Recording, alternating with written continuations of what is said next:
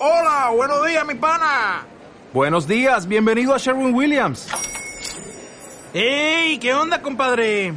¿Qué onda? Ya tengo lista la pintura que ordenaste en el ProPlus app. Con más de 6.000 representantes en nuestras tiendas listos para atenderte en tu idioma y beneficios para contratistas que encontrarás en aliadopro.com. En Sherwin Williams somos el aliado del PRO.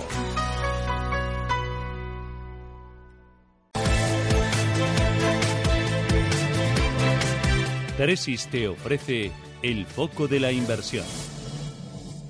Con Gonzalo Ramírez Elaya, director de Renta Fija Estructurados de Tresis. ¿Qué tal, Gonzalo? Muy buenos días. ¿Qué tal? Muy buenos días. ¿Dónde lo ponemos hoy? Bueno, la espera, yo creo que al final de los de los datos empresariales em, está siendo una semana muy muy muy buena, muy positiva desde el miércoles pasado en también en, en, renta fija. La verdad es que parece ser que hemos tocado, esperemos que hemos tocado fondo, porque se abrieron mucho los los diferenciales y ahora ya por fin empiezan a cerrarse de nuevo, es decir, empiezan a subir los precios de los bonos, sobre todo los los financieros que han sido tan castigados que ahora tienen un comportamiento muy muy bueno. También los españoles, aún con los temas de, de los nuevos impuestos a la banca que quiere poner el gobierno, pero están funcionando bastante bien. Y, y también los autos, la verdad es que el comportamiento de los autos, eh, pues no sé, desde Gestam o Antolín o Fiat o cualquier otra compañía de autos, pues ha tenido un comportamiento, está teniendo un comportamiento muy bueno en, bonos. Por tanto, bueno, hemos llegado a unos límites eh, de caídas y otra vez empieza ya a remontar todo. Bueno, pues esto es muy bueno. Vamos a esperar efectivamente si los guidance de las de las empresas que empiezan a, publicar en, en ahora en, en el viernes que viene pues empiezan a ser positivos y esto va a ser el, lo que sostenga un poquito al mercado, no solamente de renta variable, sino también de renta fija. El, tema de los eh, bonos, la, la, subida, ¿qué escenario manejáis? De cara eh, al segundo semestre del año y, qué puede hacer, qué factores pueden hacer que, que el precio de los bonos vaya hacia un lado o hacia otro?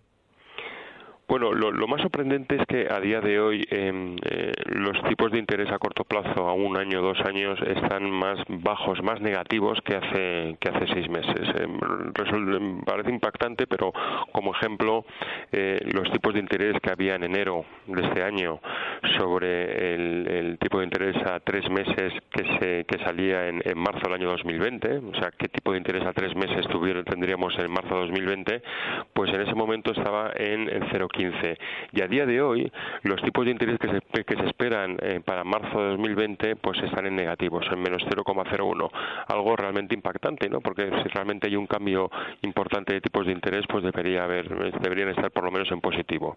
El problema es la inflación. Dentro de nada tenemos la inflación de este mes, del mes de junio, va a estar muy por debajo o más o por debajo al mes de mayo. ¿Y cuál fue la del mes de mayo? Pues fue una de una, una, subyacente del 1%. Pues en este caso nos vamos a encontrar en el 0,9 en el 1%.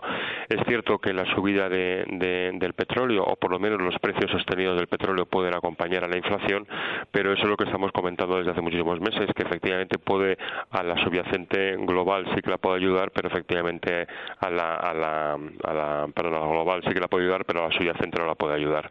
¿Cómo vemos nosotros los tipos de interés? Eh, hasta dentro de dos años no vemos una subida de tipos de interés. Por tanto, eh, invertir en bonos ahora que han sido castigados a tipo fijo con duraciones cortas a dos y tres años yo creo que son caballos ganadores porque efectivamente desde el punto de vista del Banco Central Europeo le va a costar mucho cambiar esa política eh, y sobre todo por las situaciones que puede haber en España o en, o en, Italia. ¿no? Eh, ya que hablabas, eh, Gonzalo, de la inflación, de, lo que puede hacer que aumente la inflación, en China hemos conocido los datos del mes de junio y dicen desde allí las casas de análisis, los expertos, que incluso la guerra comercial puede hacer que suba la inflación por el lado del precio de los alimentos. ¿En, Europa? en China. En China. Bueno, aquí el problema que nos tenemos que fijar siempre en China es que al final estamos en un 265% de deuda sobre el, sobre el, PIB que tienen. Y realmente eso es lo, lo, más impactante.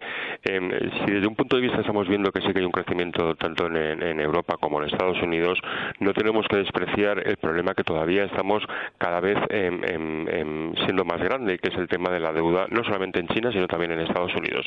Y eso de alguna forma es algo que sabemos que en algún momento va a tener que que, curarse o explotar de alguna forma. Es cierto que casi toda la deuda está indiciada solamente a, los chinos, es decir, ellos son los propios compradores de su propia deuda, pero sí que efectivamente va a generar eh, grandes problemas. No solamente en la deuda, sino también efectivamente en las guerras comerciales que tienen que tener con Estados Unidos, porque al final son tienen la obligación de exportar porque de esa forma pueden reducir esa deuda. Si no es así, tenemos una bomba de relojería que no es no ahora, pero dentro de poco sí que tendremos problemas. Pues el foco y con la vista puesta en esos bonos, en la inflación, en la subida de tipos y los resultados empresariales. Gonzalo Ramírez Araya, director de renta fija estudiado del Tresis. Gracias. Gracias, hasta luego. Chao.